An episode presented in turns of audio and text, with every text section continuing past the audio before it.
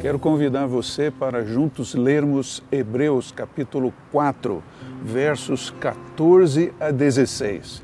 Diz assim o texto da palavra: Portanto, visto que temos um grande sumo sacerdote que adentrou os céus, Jesus, o Filho de Deus, apeguemo-nos com toda a firmeza à fé que professamos, pois não temos um sumo sacerdote que não possa compadecer-se das nossas fraquezas, mas sim alguém que, como nós, passou por todo tipo de dificuldade, porém sem pecado.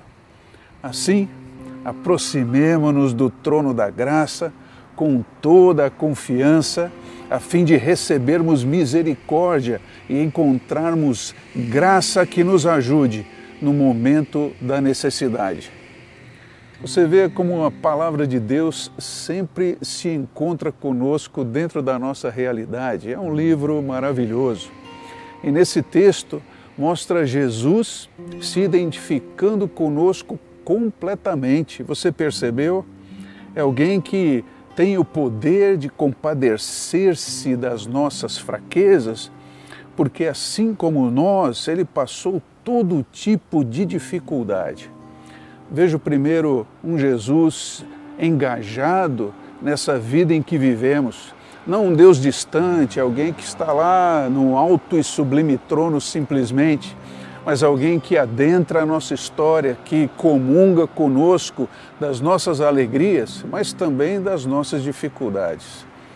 É o Deus que viveu na pele todo tipo de sofrimento que você e eu possamos um dia passar, que temos passado.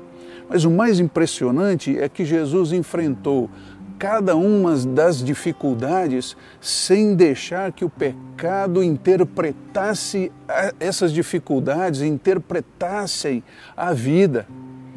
É a mesma coisa que devemos fazer. Em momentos de dificuldade, de preocupação, de sofrimento, não podemos deixar o coração enganoso, os sentimentos que nos põem para baixo, interpretar a vida mas devemos olhá-la sempre do ponto de vista do sumo sacerdote, daquele que adentrou o céu, Cristo Jesus. E a nossa atitude, além de termos firmeza de fé, conforme diz o verso 14, também precisa ser uma atitude de aproximação. Você percebe no verso 16?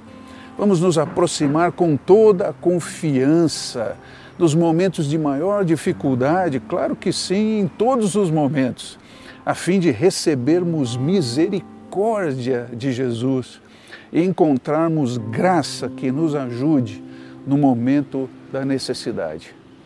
Na verdade, queridos, toda essa misericórdia e essa graça estão a uma oração de distância.